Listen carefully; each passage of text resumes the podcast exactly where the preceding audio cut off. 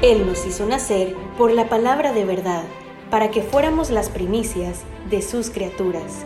Santiago 1.18.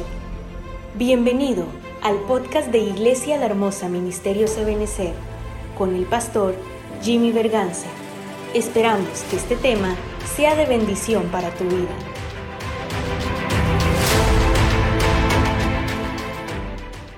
Primero quiero recordarle los tres niveles doctrinales que, hay. El primer nivel es el nivel de rudimentos. Es el nivel más básico de doctrina. El siguiente nivel es el nivel de misterios. Es el nivel siguiente doctrinal. Y el, y el nivel más alto de doctrina es conocer secretos. Son los secretos de Dios que van siendo revelados poco a poco. Hay secretos que todavía no han sido revelados, pero van a ser revelados. Por ejemplo, nosotros no sabemos todavía el día y la hora, pero yo creo firmemente por lo que dice la palabra que sí vamos a saber el día y la hora. Ese es un secreto, pero va a ser revelado en algún momento. Misterios, esos misterios son secretos que ya fueron revelados y que lo que tenemos que hacer es estudiarlos y aprenderlos. Pero los rudimentos es toda la base doctrinal en la cual se debe mover la iglesia. Esos son los rudimentos. ¿Dónde vemos la palabra rudimento? Pues la vemos aquí, en Hebreos 6, ese pasaje que yo creo que lo debemos de tener muy claro en nuestro corazón, en nuestra mente, en nuestro corazón, que dice, por tanto, dejando ya los rudimentos de la doctrina de Cristo, vamos adelante a la perfección no echando otra vez el fundamento del arrepentimiento de obras muertas. Ese es el primer tema que lo está poniendo como rudimento. Mire, mire los temas que el apóstol Pablo está poniendo como rudimento. El arrepentimiento de obras muertas es un rudimento. La fe en Dios, ese es otro tema, es un rudimento. La doctrina de bautismos, ese es otro tema, ese es un rudimento. La imposición de manos, ese es otro tema y es un rudimento que la iglesia, en general la iglesia de Cristo todavía no ha entendido la importancia del conocimiento del tema de la imposición de manos. Hay gente que se deja imponer manos de cualquier perico los palotes. Momento, momento, momento. No cualquiera le debe imponer manos a uno, hermano. Uno tiene que saber quién impone manos. Y uno puede decir, no, no, no, hermano, disculpe, si quiere ore, pero de lejitos, hermano, no me va a imponer manos, por favor. la usted sí que de una vez, no, para eso tengo mi pastor. O los que él pueda delegar. Pero no se dejar imponer manos a la ligera, ni tampoco debe de imponer manos a la ligera, sobre todo para compartir un pecado. Por ejemplo, alguien está en rebelión y dice, hermano, quiero que ore por mí porque me voy de la iglesia, hermano. Está hablando mal el pastor y entonces usted ora por él y pone las manos y lo bendice. Lo que está haciendo es compartiendo el pecado. Eso es lo que dice la Biblia. Que no debemos, no debemos imponer manos a la ligera. Entonces, ni no debemos dejar poner manos a la ligera, ni debemos imponer manos a la ligera. Ese es uno de los, de los subtemas de la imposición de manos. Pero hay otros temas la bendición de la imposición de manos. Por ejemplo, el bautismo con el Espíritu Santo era dado con la imposición de manos. Esa era una, forma. Los dones pueden ser dados, dados con la imposición de manos. La imposición de manos puede sanar a un enfermo, etcétera. Hay un montón de cosas que la imposición de manos trae. Pero eso solo ese es un tema. Bueno, ese es un tema. La resurrección. Solo en el tema de la resurrección todavía estamos en pañales. No todos van a resucitar ahorita que Cristo venga antes de la tribulación. No resucitan todos los cristianos ahí, no resucitan todos los salvos. Para empezar, no pueden resucitar los que no se bautizaron. No pueden resucitar cuando Cristo venga. Son salvos y sí van a resucitar, pero no van a resucitar ahí. Van a resucitar después. Sí, Señor, y eso se lo puedo mostrar con la Biblia. Ese es el tema de la, resurrección. No todos resucitan en el mismo turno. La Biblia dice que cada uno va a resucitar en su turno. ¿Dónde decide uno su turno? En vida. En vida decide uno en qué turno va a resucitar, aunque sea salvo. Bueno, aunque no diga amén, pues, yo le voy a explicar eso. Pero solo para que usted vea que ese es un tema, que esto, que el apóstol Pablo dice que eran rudimentos, esa debería ser nuestra base. Y mucho pueblo de Dios no lo maneja. Y debería ser nuestra base doctrinal. Mire pues los temas que él está poniendo. Arrepentimiento de obras muertas, la fe en Dios. Solo de la fe hay mucho que hablar. Nuestro apóstol estuvo hablando ahorita en el retiro que estuvimos la semana pasada en, Quetzaltenango, estuvo hablando de que la fe tiene que ser perfeccionada. ¿Y cómo se puede ir perfeccionando la fe? Solo ahí hay un montón de temas. Bueno, entonces arrepentimiento de obras muertas, la fe en Dios, la doctrina de bautismos, la imposición de manos, la resurrección de los muertos y el juicio eterno. Ese es otro tema, que la gente confunde la venida de Cristo secreta con la venida de Cristo pública y con el juicio final. Y son tres eventos diferentes. La venida de Cristo secreta es una, la venida de Cristo pública es otra, después de la tribulación, y el juicio final es otro, que sería después del milenio. Son tres temas diferentes. Y a veces hay, hay cristianos que confunden y, los, los, temas los, los consideran un solo tema y son totalmente temas diferentes. Entonces, mire pues, Ok, el apóstol Pablo está diciendo que esos son rudimentos. Pero lo de arriba a veces confunde porque dice, dejando ya los rudimentos de la doctrina de Cristo, vamos adelante a la perfección. Entonces hay algunos que creen que dejar los rudimentos es ya no darles importancia y ya no predicar sobre esos rudimentos. Pero el apóstol Pablo no está diciendo que los rudimentos se desechen. Lo que el apóstol Pablo está diciendo es, ya los tienes bien claros, entonces déjalos, pero no como algo menospreciado, sino que avanza, déjalos como tu base y avanza hacia la madurez. Pero ¿cómo vamos a avanzar si no los tenemos como base? Aquí no está diciendo que ya no se predique de los rudimentos. ¿Cómo no vamos a predicar si hay hermanos que se van agregando? Tienen que conocer los rudimentos. Para eso son los discipulados también que nos ayudan a ir conociendo los rudimentos. Entonces no está diciendo que no se predique de los rudimentos. No está diciendo tampoco que los menospreciemos. Lo que está diciendo es que los tengamos claros y que los pongamos como una base y que después entonces avancemos hacia la madurez. Entonces tenemos que repasar estos rudimentos, los rudimentos de la doctrina, y yo me voy a quedar en esto, en esto mire. Note lo que el apóstol Pablo está diciendo, que uno de los rudimentos es la doctrina de bautismos, en plural. O sea que no hay un solo bautismo. Bautismos, la doctrina de bautismos. Entonces hay varios bautismos. El primer bautismo es el bautismo del arrepentimiento.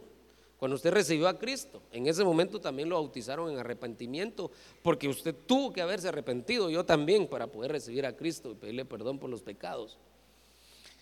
Es el primero. El segundo es el bautismo en agua, ya salvos. Es el bautismo en agua. Luego viene el bautismo del Espíritu Santo. Luego viene el bautismo en fuego. Luego viene el bautismo en el cuerpo, luego viene el bautismo eh, en, el, en, Cristo y obviamente ahí incluye los ministros también, porque los ministros también somos bautizados. Es impresionante. Eso dice 1 Corintios capítulo 10, dice, en Moisés todos fueron bautizados. Pero Moisés era un ministro. Entonces hay, una, hay un bautismo que viene a través de los ministros. esa es una doctrina. y varios bautismos de los cuales tendríamos que hablar y al final vamos a terminar bautizados en el Padre.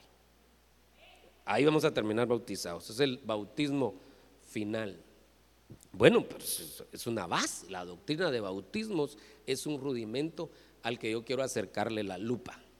Muy bien, pero yo quiero hablar del bautismo en agua, porque solo el bautismo en agua desata una serie de, de interrogantes.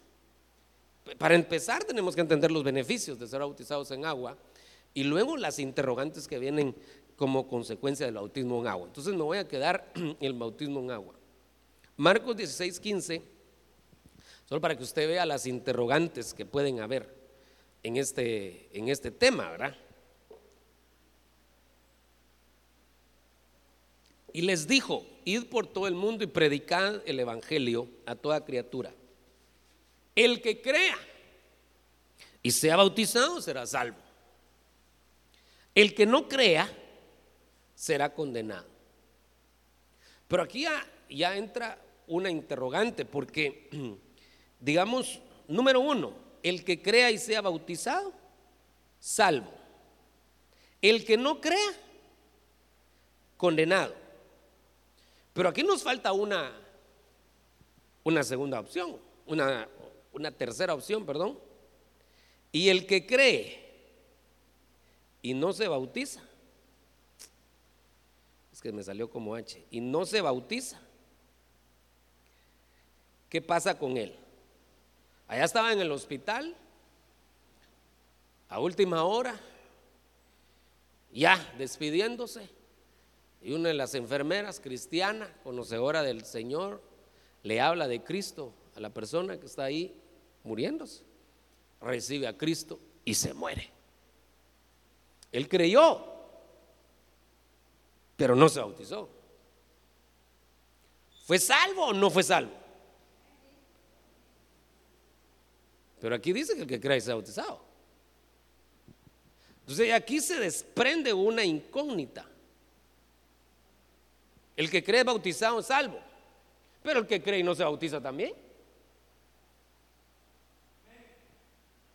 Entonces, ¿en qué quedamos? Entonces tenemos que seguir, tenemos que acercarle la lupa. ¿Qué pasa con el que no se bautiza? Sí fue salvo, pero no está en el mismo lugar y no va a resucitar en el mismo turno que los demás. Porque fue salvo sin galardones eternos. Entonces hay gente salva sin galardones eternos y hay gente salva con galardones eternos. Entonces el bautismo en agua nos asegura, una de las cosas que nos asegura es uno de los turnos de resurrección, que es cuando el Señor venga. Si es en caso que nos muriéramos antes de que el Señor venga. Es uno de los turnos de resurrección y también nos asegura, nos da la posibilidad de que si nos morimos, nuestra alma no se vaya a un lugar de tormento. Porque ese es el siguiente tema que le voy a dar. Entonces acuérdense entonces que estamos sacando incógnitas. El bautismo en agua no es, no es nada más una... Ah, una religiosidad, un requisito que cumplir. El bautismo en agua tiene unas implicaciones eternas que ni siquiera nos imaginamos. Entonces el que cree es bautizado sí fue salvo, amén. Solo que él se aseguró un poquito más sus galardones eternos. El que creyó y ya no se bautizó tiene algunos problemitas. Uno de ellos es que no resucita en el, turno que viene y otro de ellos es que no puede estar en el paraíso su alma. Su espíritu está en porque su espíritu fue salvo cuando creyó, pero su alma no fue lavada cuando se metió en el bautismo, no, fue lavada en el bautismo. Entonces no puede estar en el mismo lugar que el que creyó y se bautizó. Ya que, ¿Verdad que no es tan fácil hablar el bautismo en agua? Entonces, mire pues, miremos, miremos algunas cosas. Esta es una de las cosas que son bien importantes. Hechos 19.3. Entonces él dijo, ¿en qué bautismo pues fuisteis bautizados? Ellos contestaron, en el bautismo de Juan. Y Pablo dijo, Juan bautizó con el bautismo de arrepentimiento, diciendo, al pueblo que creyeran en aquel que vendría después de él. ¿Cuál fue el bautismo de Juan? Para nosotros, ¿qué representa? Arrepentimiento. Ellos ya eran salvos y sí se habían bautizado, pero se habían bautizado en el bautismo de Juan. Entonces les explican, el bautismo de Juan para nosotros lo que representa es el arrepentimiento. Entonces, mire lo que dice el versículo 5. Cuando oyeron esto, fueron bautizados en el nombre del Señor Jesús. O sea que habían sido bautizados y se volvieron a bautizar. mire hermano, esto no debería de tomarse a la ligera. Porque a veces somos muy dados a los extremos, ¿verdad? Pero uno sí debería de revisar cómo fue su bautismo. Aquí los pusieron a analizar. Y yo digo, sí, nosotros ya estamos bautizados. ¿En qué bautismo? ¿Quién te bautizó? Ah, pues a mí me bautizó Judas, hermano. ¿Y qué Judas? Judas cuando estaba todavía de pie o Judas caído.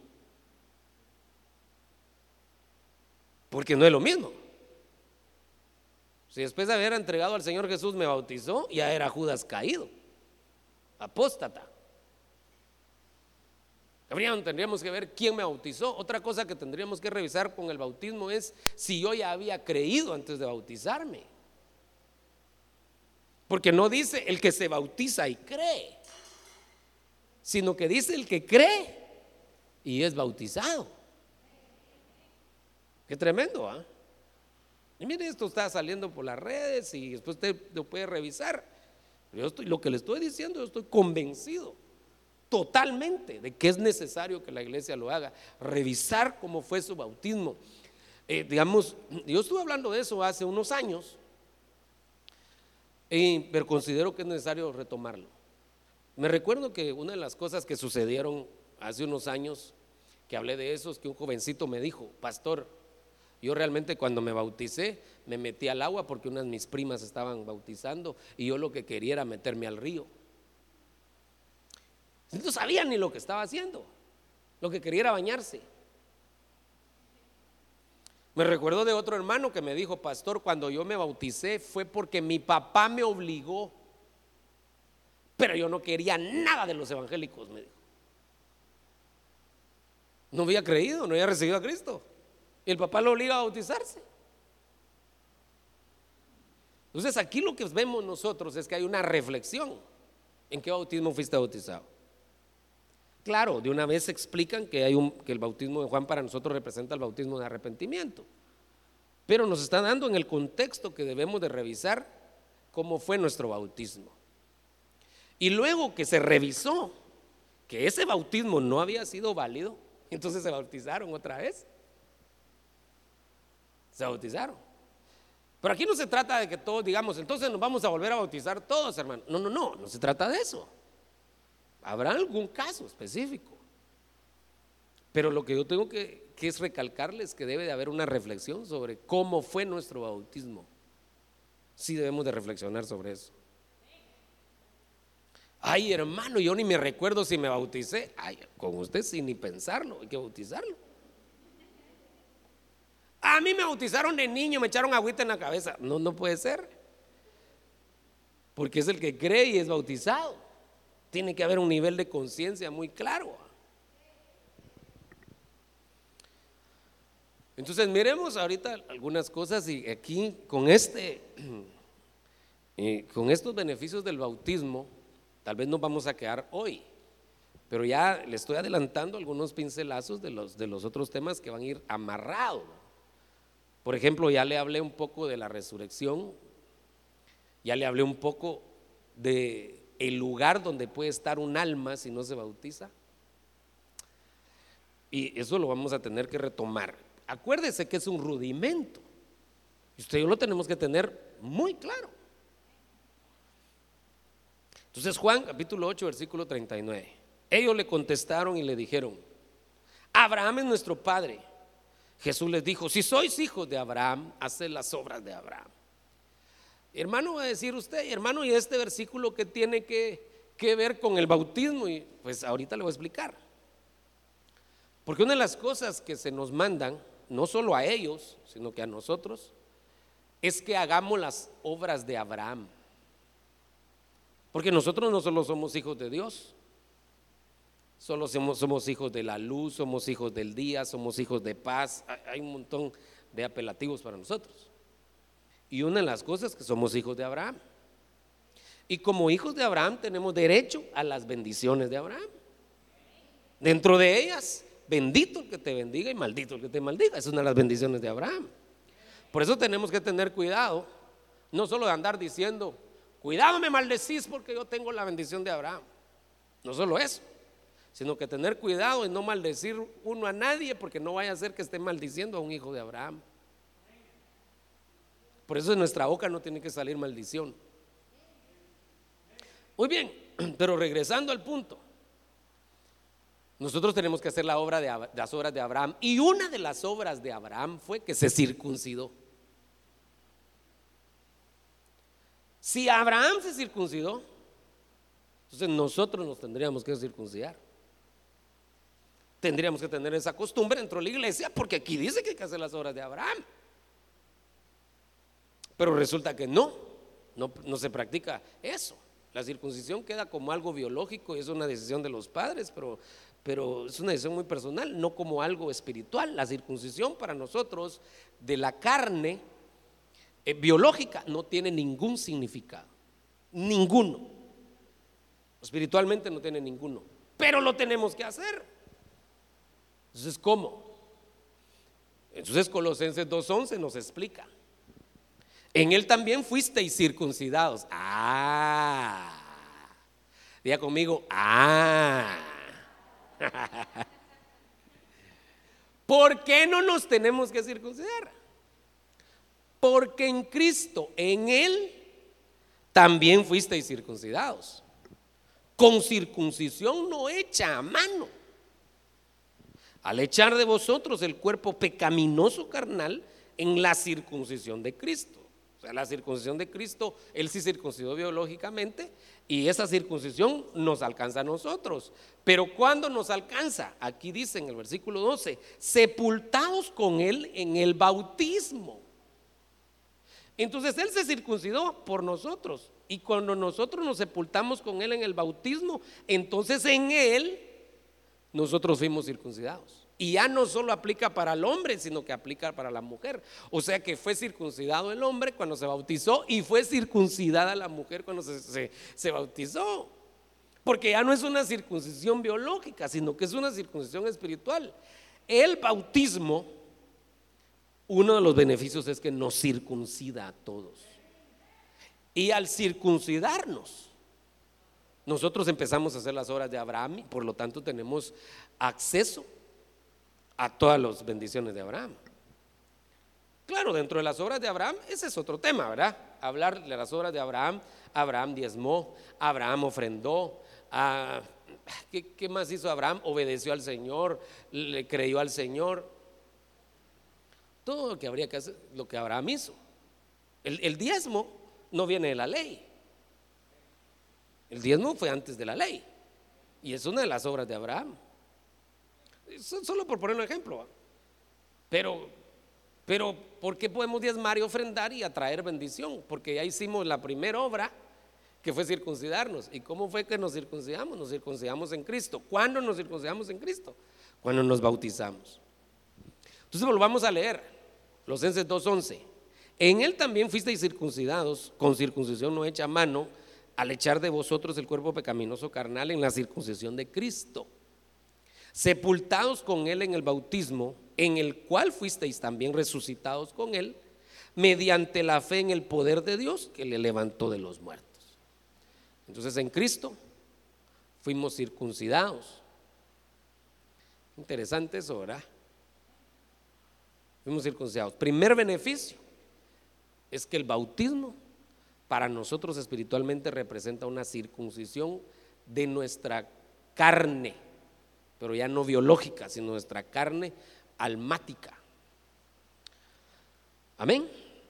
Entonces usted con confianza puede hacer las obras de Abraham, las siguientes, porque ya se hizo la primera. La circuncisión tampoco es de la ley. Los judíos lo siguen haciendo por ley, pero realmente no viene de la ley, viene antes de la ley. Abraham se circuncidó. Entonces ellos lo siguen haciendo biológicamente, ya no les tiene ningún significado, porque Cristo es la puerta no solo para gentiles, sino también para judíos. Entonces ahorita el judío que se sigue circuncidando biológicamente ya no le tiene ningún significado. Eso no lo convierte en hijo de Abraham. Para ser hijo de Abraham, aunque sea judío, tienen que recibir a Cristo. Interesante, ¿verdad? Bueno, sigamos. Otro beneficio del bautismo, Gálatas 3:27. Porque todos los que fuisteis bautizados en Cristo, de Cristo os habéis revestido. Otro beneficio del bautismo es que nos revisten de Cristo. Dice, qué lindo. Si nos bautizamos, nos revisten de Cristo. Y luego dice, no hay judío ni griego. No hay esclavo ni libre, no hay hombre ni mujer, porque todos sois uno en Cristo Jesús. Entonces, no importa tu raza, lo que importa es que te bautices y cuando te bautizas, te revistes de Cristo. Y miren lo que dice el versículo 29. Y si sois de Cristo, entonces sois, ¿qué dice? Léalo conmigo pues. Descendencia de Abraham. Herederos, según la promesa. Entonces el bautismo me revistió de Cristo. Y al ser de Cristo, diga conmigo, soy de Cristo. Por lo tanto, soy descendencia de Abraham. Vamos a ver, dígale esto a un judío a ver qué le dice. Lo va a mandar por un tubo, porque le va a decir, yo tengo la sangre de Abraham en mis venas. Sí, pero aquí lo que dice es que para ser descendencia de Abraham tengo que estar revestido de Cristo. Tremendo, ¿ah? Qué tremendo. Dios no vino a morir solo por los gentiles. Dios vino a morir por los judíos también. Yo, hermano, yo tenía de verdad en mi mente una creencia de, niño y adolescente que el judío era salvo, aunque no creyera en Cristo. Pero realmente la Biblia no dice eso. Para ser salvo hay que creer en Jesucristo y ser bautizado, aunque sea judío. Interesante esto, hermano. Ay, hermano, pero falta la semana 70 de Daniel y, todo lo que va a pasar en la tribulación y el trato con los judíos. Si, si por eso los van a tratar. Pero dice que ellos los, los van a reivindicar cuando digan, bendito el que viene en el nombre del Señor. Hasta que lo reconozcan, los van a vindicar. Pero pobrecitos los judíos que se están muriendo sin Cristo, hermano. Realmente este evangelio se le debe predicar a, gentiles, pero también se le debe predicar a judíos, musulmanes, a todos. ¿Sabe que nosotros no utilizamos la bandera de, Israel? Por dos, dos razones principales. La primera razón es porque nosotros no predicamos el judaísmo. Nosotros predicamos a Cristo. Por eso, esa es la primera razón. Y la segunda razón, qué interesante, ¿verdad? que la estrella que aparece en la bandera de Israel es una bandera política. Ellos le pueden poner el símbolo que les dé la gana, pero no es una bandera espiritual. La bandera de Israel no es una bandera espiritual, es una bandera política. Y al ser una bandera política, las seis la estrella de seis picos que ellos tienen en su bandera es la estrella del dios Renfán. No es la estrella de David. No es la estrella de David. La estrella de seis picos es la estrella del dios Renfán. Ay, hermano, entonces esa eh, eh, hay que decirle para que la cambien. No, si es una bandera política. Es, como que quisiéramos quitar el quetzal nosotros, en el escudo. y poner la Biblia, ay, para que sea más espiritual la bandera. No, si esa es una bandera política. ¿Por qué utilizamos esa? Porque esa es una bandera política que nos representa a nosotros en este país. Y la otra nos representa espiritualmente la cobertura bajo la cual estamos. Pero ahí no necesitamos otra. Bueno, ya le expliqué un poquito, ¿verdad? Porque en algún momento usted puede, vender una, puede ver una bandera de Israel en un púlpito, no está correcto. Eso no está bien. Ni somos judíos, ni predicamos el judaísmo, y esa bandera es política, y esa estrella que aparece ahí es la estrella del dios Renfán. Muy bien, pues sigamos entonces. ¿Qué hay que hacer para ser descendencia de Abraham? Está revestido de Cristo. ¿Y cómo estoy revestido de Cristo? A través del bautismo. Entonces miren las tres cosas que llevamos ya. Primero que hay que revisar cómo fue nuestro bautismo. Segundo, que el bautismo nos circuncida. Tercero, que el bautismo nos reviste de Cristo y por lo tanto nos convierte en descendencia de Abraham. Vamos bien, ¿verdad? Todavía no le dan ganas de irse a la iglesia. Todavía no me quiere apedrear. Porque la cosa se va a poner un poquito más cardiaquita. Primera Pedro 3:21. Correspondiendo a esto, el bautismo ahora os salva. Eh, momento, momento, hagamos una pausa, no siga leyendo. Bueno, entonces, ¿qué salva? ¿La sangre de Cristo salva? ¿Jesús salva? ¿O el bautismo salva? ¿En qué quedamos? Depende, ese cabal, ese es el asunto. ¿Qué nos salvó a nosotros? Cristo. La sangre de Cristo. El sacrificio de Cristo en la cruz del Calvario. Pero aquí dice que el bautismo salva, entonces ¿en qué quedamos? Eso es lo que tenemos que nosotros tener claro, porque el que salva es Cristo, hermano. Pero aquí tenemos que saber que también el bautismo salva. ¿De qué salva? Porque, el porque Cristo salva de la muerte eterna y de la condenación eterna. Y Él salva el espíritu de esa condenación eterna. Porque lo que estaba condenado a la eternidad eh, en el lago de fuego era el espíritu. El que no recibe a Cristo y lo lancen al lago de fuego, su alma y su cuerpo van a ser destruidos inmediatamente que caen al lago de fuego. Y lo que va a quedar condenado por una eternidad es el espíritu. Entonces, ¿qué es lo que viene el Señor?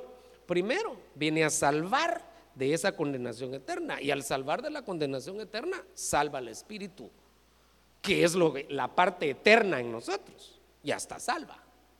Ya no vamos para el lago de fuego. Pero hay otras cosas de las que tenemos que ser salvos. Hay que ver qué va a pasar con el alma. Qué tremendo. Bueno, entonces el bautismo sí salva, pero ¿qué salva? El alma. Ya, espero que me vayan a entender. Sí salva el alma. El Espíritu lo salvó Cristo.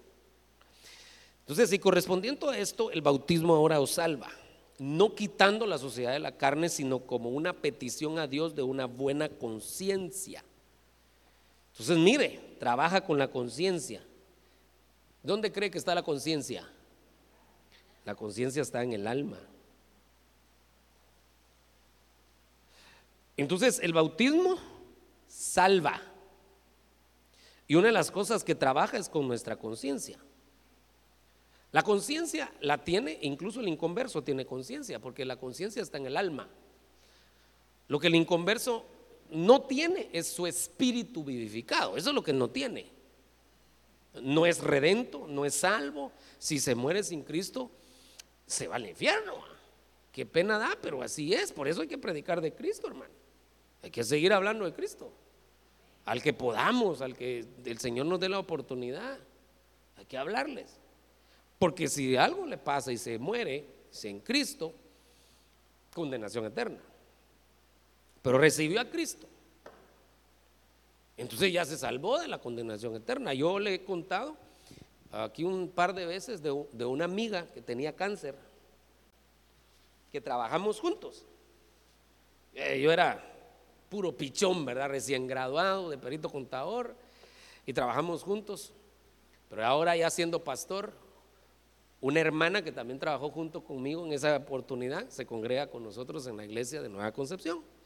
Entonces ella me dijo, hermano pastor, me dijo, le cuento que fulanita de tal está grave, tiene cáncer. Ala, no puede ser. La voy a ir a visitar, le dije, yo la fui a visitar. Y empezamos a hablar y hablar y le hablé de Cristo. Mm, el testimonio es bien bonito, es un poquito más largo, pero ahorita lo quiero resumir. Le hablé de Cristo, recibió a Cristo.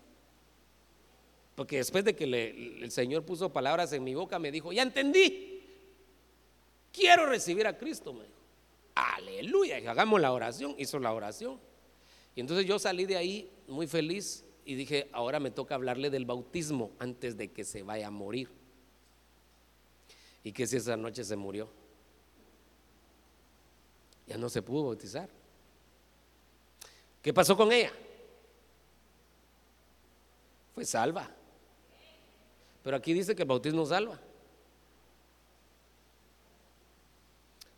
Por eso le estoy poniendo, lo estoy poniendo a pensar. Porque ya sí fue salva de la condenación eterna.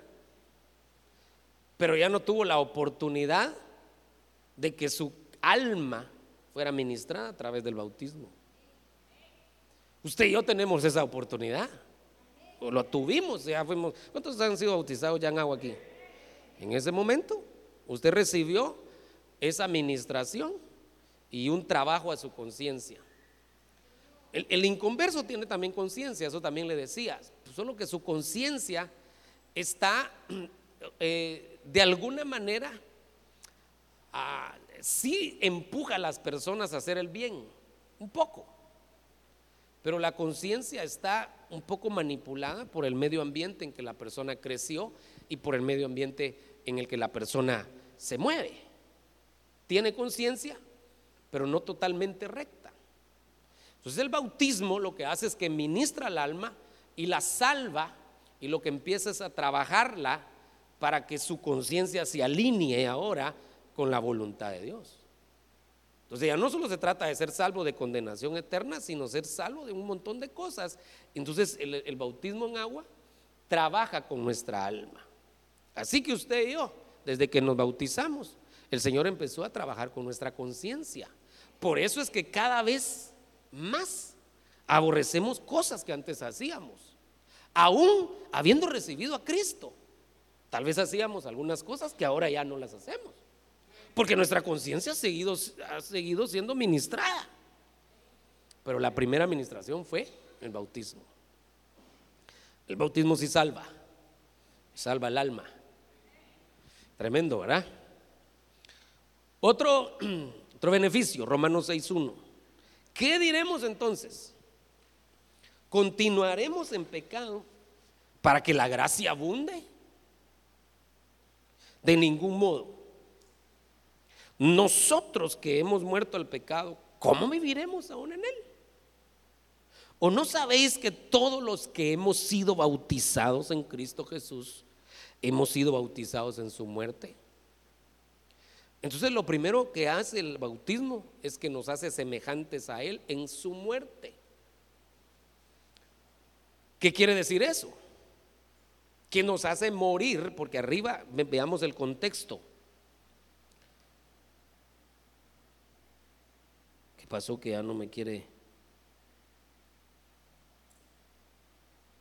Dios santo, ¿qué pasó? No, no sé qué le hice a esto.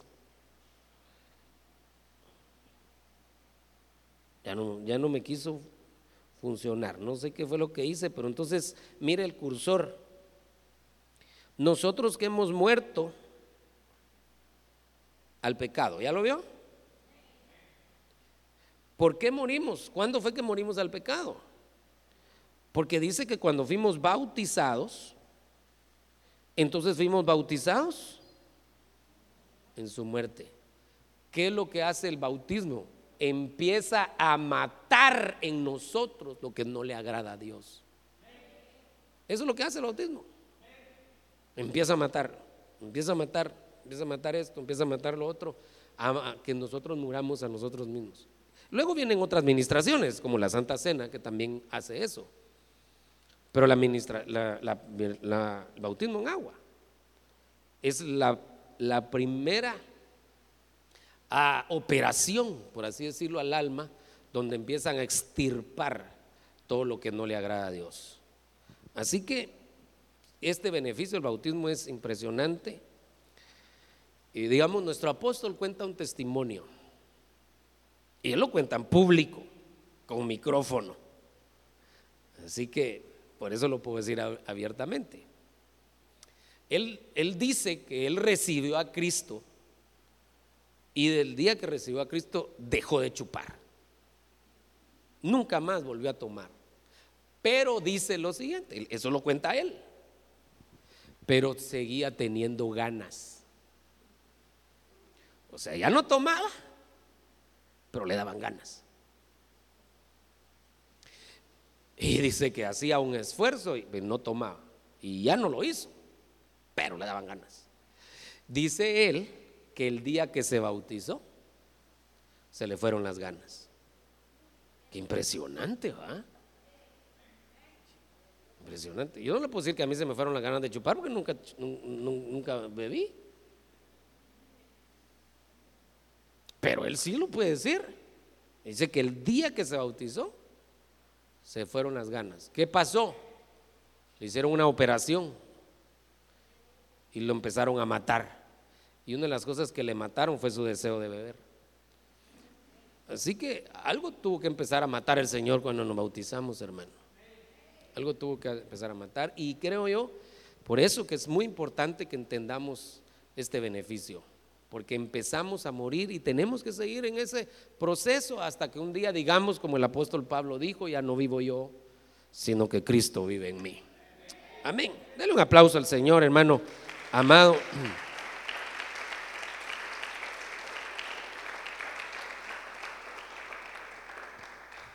Tres versículos más y ya, nos vamos. Mateo 28, 19, 20. Mateo 28, perdón, versículos 19 y 20. Id pues y haced discípulos de todas las naciones, bautizándolos en el nombre del Padre, el Hijo y el Espíritu Santo, enseñándoles a guardar todo lo que os he mandado. Y he aquí, yo estoy con vosotros. ¿Con quiénes? Todos los días hasta el fin del mundo. ¿Con quiénes va a estar Él todos los días?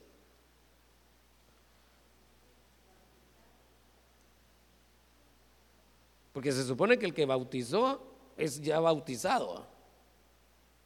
Yo voy a estar con todos ustedes, pero aquí hay, hay una cosa, tienen que hacer discípulos, pero nadie puede ser discípulo si primero no se bautiza.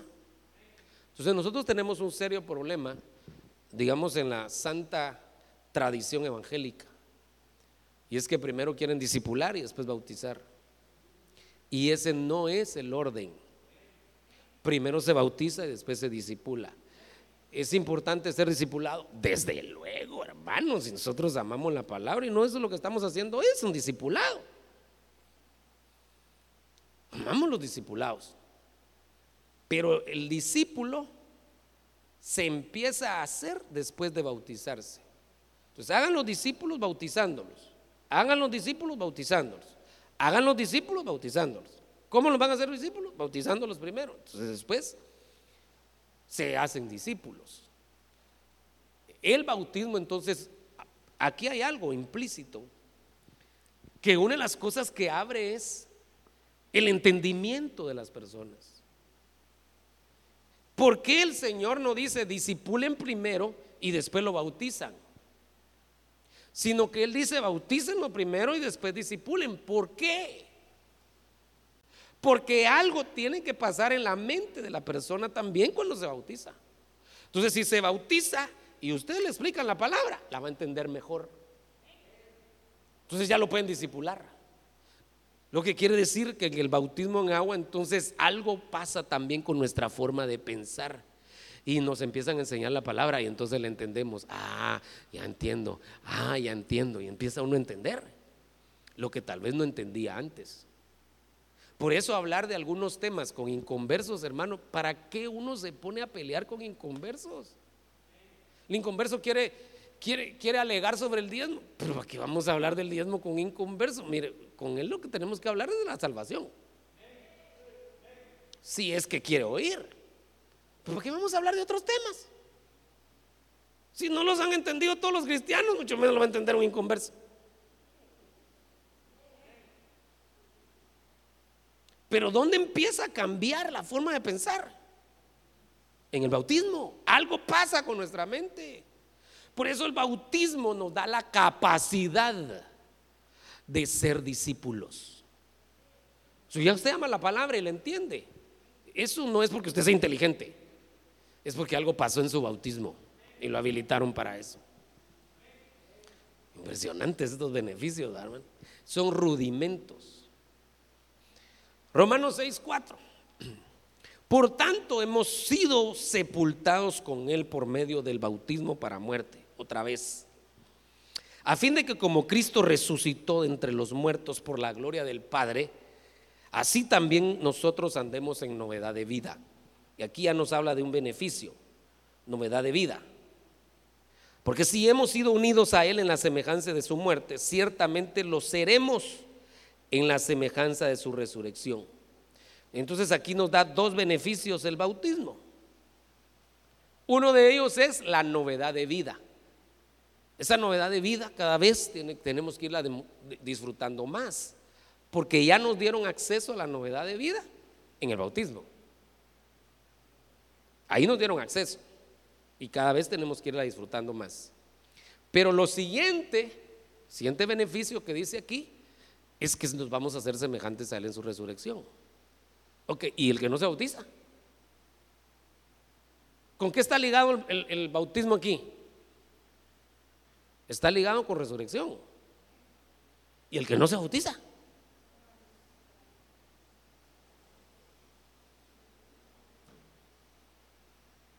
Porque aquí va a resucitar el que se bautizó, pero ¿y el que no?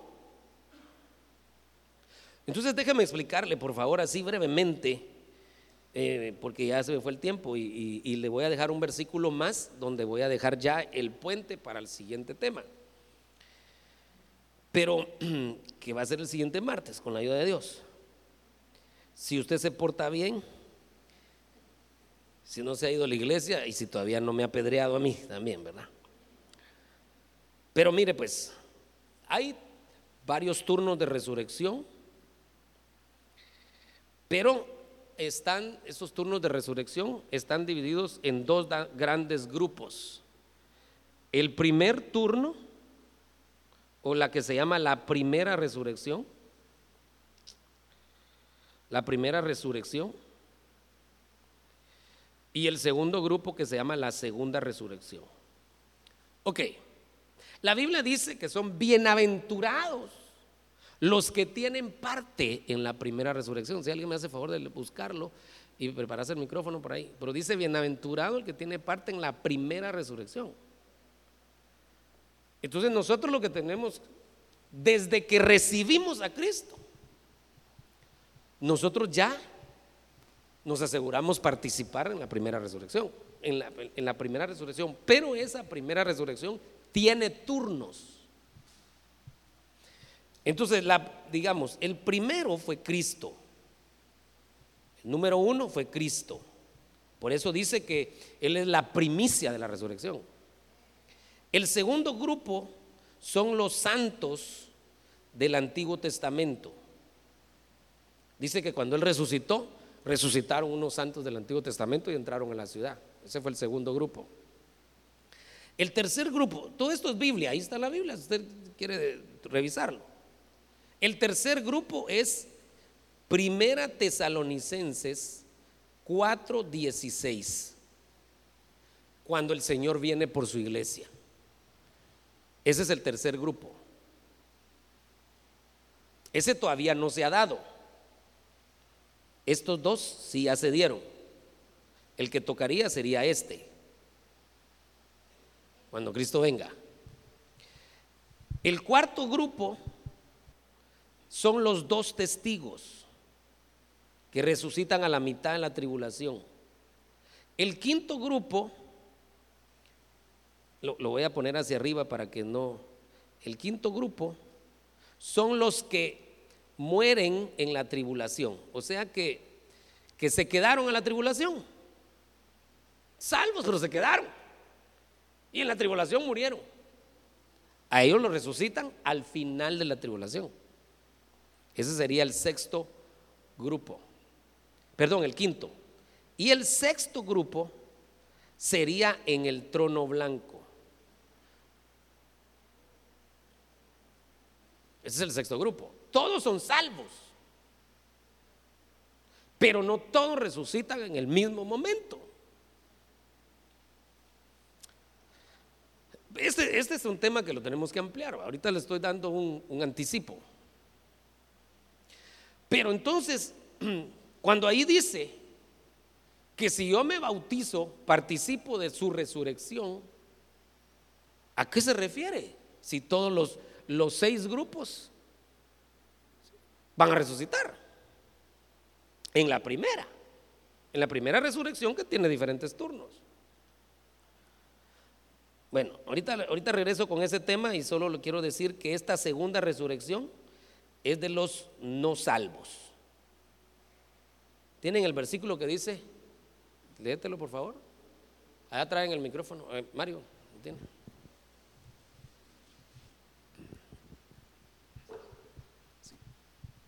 Apocalipsis capítulo 20, versículo, eh, versículo 6. Dice, bienaventurado y santo es el que tiene parte en la primera resurrección. La muerte segunda no tiene poder sobre estos, sino que serán sacerdotes de Dios y de Cristo, y reinarán con él por mil años. Ok, bienaventurado el que tiene parte en la primera resurrección. Toda la primera resurrección es esa. Empieza desde Cristo y termina con los del trono blanco. Entonces, si todos van a resucitar, ¿para qué necesito bautizarme? Regresemos al, versículo. Porque lo que dice es que me voy a hacer semejante a su resurrección si me bautizo. ¿Qué es lo que nos está diciendo realmente? Que Cristo nos va a resucitar. Es que mire, esto los va a resucitar Cristo. Y estos de aquí los va a resucitar el Padre. Entonces yo lo que quiero es resucitar cuando Cristo venga, si es que muero antes de que Él venga. ¿Y qué, qué tengo que hacer para resucitar cuando Él venga? Bautizarme. Porque si yo me hice semejante a Él, también voy a hacer semejante a Él en su resurrección. Cuando Él venga por los suyos, va a decir, tú te bautizaste en mí, entonces yo te resucito. Entonces, ¿qué pasa con el que se bautizó? Perdón, con el que recibió a Cristo y no se bautizó. ¿Dónde resucita? Tiene que resucitar hasta aquí. ¿Qué pasa con el que recibió a Cristo? No se bautizó y vino el Señor, estaba vivo. Había recibido a Cristo, pero vino el Señor y no se quiso bautizar. Se queda la tribulación, salvo salvo del espíritu, pero no es su alma, porque no se bautizó, entonces se queda la tribulación. En la tribulación lo decapitan, porque no se deja sellar. ¿Dónde resucita? Solo para ver si nos estamos dando a entender. Resucita aquí. Porque se quedó la tribulación. ¿Ya lo veo? Entonces, mire la importancia del bautismo. Nos asegura bueno, nos da el derecho, aunque también tenemos que hacer otras cosas, pero por lo menos nos da el derecho de resucitar en el primer turno, si cuando nos, bueno, en el turno que viene, no es el primero, es el primero que viene, pero ya es el tercero. Si me estoy dando a entender. El primero fue Cristo, pero esos dos ya pasaron. Entonces el primero que viene, que sería el tercero, va, los que van a resucitar ahí tuvieron que haberse sido bautizados en agua. Tremendo. Muy bien, ya ese sería este, ¿verdad? Porque si hemos sido unidos, si hemos sido unidos a Él en la semejanza de su muerte con el bautismo, ciertamente lo seremos también en la semejanza de su resurrección. Muy bien. Pero miremos este último. Y este nos va a servir de link para las otras cosas que vamos a hablar. 1 Corintios 10, 1. Porque no quiero que ignoréis, hermanos, que nuestros padres todos estuvieron bajo la nube y todos pasaron por el mar. Y en Moisés todos fueron bautizados en la nube y en el mar. Interesante, aquí lo que yo le decía, ahora en Moisés todos fueron bautizados. Pero luego dice, en la nube y en el mar. Aquí nos habla de una cosa muy importante del bautismo, que el, bautismo nos asegura ya no volver a ser esclavos de Faraón. Porque aquí el bautismo lo relaciona con el paso en el mar. Mire pues, ¿qué pasó cuando los israelitas pasaron el mar? Simbólicamente lo que está diciendo aquí, que fueron bautizados en el mar. ¿Sí o no? Eso es lo que está diciendo aquí. ¿Qué otra cosa pasó? Que mientras ellos eran bautizados, atrás venían sus enemigos. Pero ellos pasaron, fueron bautizados y sus enemigos, en el mismo lugar donde ellos fueron bautizados, sus enemigos fueron destruidos de una vez. El bautismo les aseguró que nunca más serían esclavos de Faraón. Así que, el que se bautiza en agua ya no puede ser esclavo del Faraón, ya no puede ser esclavo del diablo. ¿En qué me, ¿A qué me refiero? A que, si, a que si le sigue haciendo los mandados a Satanás es porque quiere, pero no porque Satanás tenga derecho sobre él. ¿Y el que no pasa por el mar? ¿El que se queda del otro lado? ¿En qué territorio se queda? Porque es salvo. Eh, ya salieron de Egipto, lo sacaron con mano fuerte, mano poderosa. Moisés, el libertador, figura de Cristo, ya lo sacó de Egipto. Pero no quiere pasar el mar. ¿En qué territorio se queda? En el de Faraón. Entonces, una de las cosas es que nos pasan del otro lado y Faraón figura del diablo, ya no tiene potestad sobre nosotros. Así que usted y yo podemos decirle al, enemigo cuando quiera venir a meter su cola donde no lo han invitado, decirle, no tenés arte ni parte en mi vida. Porque yo ya me bauticé. Ya no estoy en tu territorio, ahora estoy en territorio de Dios. Qué tremendo, ¿verdad? Un aplauso al Señor, hermano, qué lindo eso.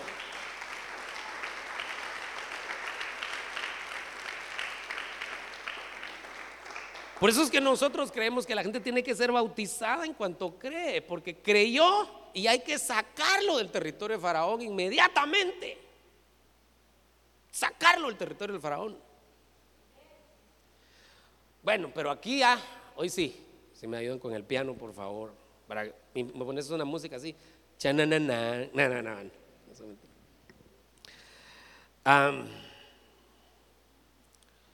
aquí tenemos que ver algo. Cuando los israelitas pasaron por el mar, y acuérdense que esto es una sombra. Pasar por el mar fue sombra del bautismo. Ok. Pero si el pasar por el mar fue sombra del bautismo, tenemos que ver otras cosas que habían ahí. No solo cambiar de territorio, sino que ese día que pasaron, también pasaron niños. Esto se pone cardíaco. Ay, hermano, entonces vamos a ser como los católicos que vamos a bautizar niños. No, no, no. No. Pero lo que nos deja ver la Biblia es que no puede haber una edad para, para limitar a alguien a bautizarse.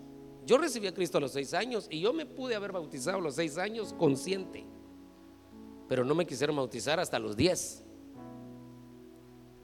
Yo a veces he hecho eso, pero lo he hecho por algunas razones eh, muy, muy específicas, pero sí hemos bautizado a algunos de nueve años, de ocho años. No hay una edad. Yo viví eso. ¿Quiénes bautizamos nosotros? Nosotros bautizamos salvos. ¿Y si el niño ya recibió a Cristo? Impresionante eso, ¿verdad? Ahí tenemos que entrar al tema del papel de los papás.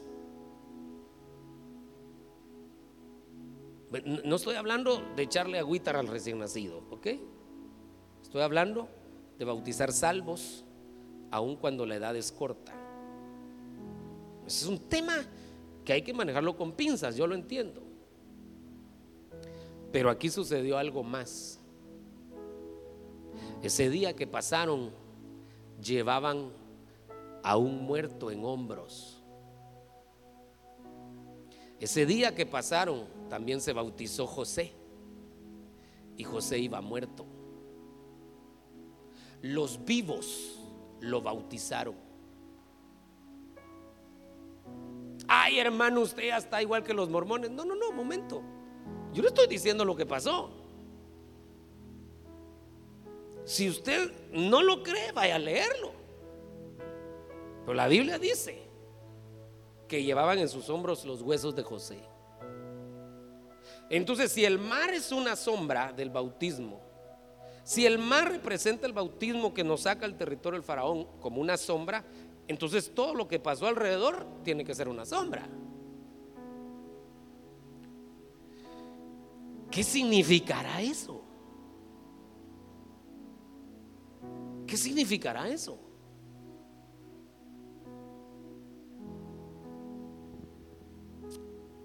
No se pierda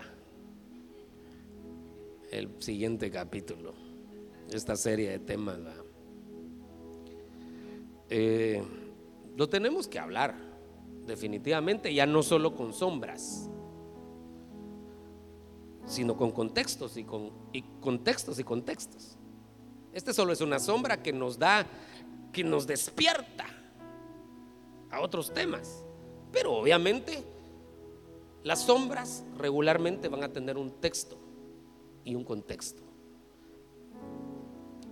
Eh, no solo se pone, las sombras ayudan a la doctrina, pero siempre con las sombras van amarrados contextos, así que lo vamos a ver un poco más despacio. Pero hoy quiero que, que se quede con esa inquietud de, ese, de lo que sucedió, pero que recibamos el beneficio de que el bautismo nos quita del territorio de Faraón. Usted ya no le pertenece a Faraón, ya no le pertenece a Satanás. Nosotros le pertenecemos a Cristo. Y vamos camino a Canaán.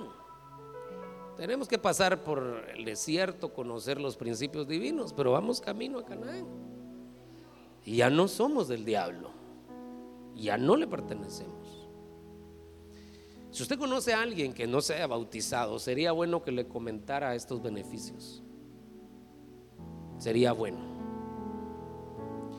Y si usted revisa su bautismo y usted considera que su bautismo pues no fue en el orden de Dios, usted no había creído, usted lo bautizaron a la fuerza o, o lo bautizó Judas Iscariote caído, podríamos platicarlo también, ¿verdad? Pero no se trata de hacer una bautizadera de nuevo a todos, no, no, no. Se trata de que sí puede haber algún caso muy específico donde uno tenga que revisar su bautismo. Y después de revisarlo, pues digo, no, sí, yo me bauticé en el orden de Dios, no hay más que hacer que creer en todos estos beneficios. Amén. Que Dios, que Dios nos ayude a disfrutar estos beneficios y agradecidos con el Señor, ¿verdad? Por esas herramientas y ministraciones divinas que Él nos deja, como es el bautismo en agua. Gracias por escuchar el podcast de Iglesia La Hermosa Ministerio Ebenecer con el pastor Jimmy Berganza. Recuerda que puedes seguirnos en nuestras redes sociales como Ministerio Ebenecer Tiquizate en Facebook, Instagram y YouTube. Que Dios te bendiga.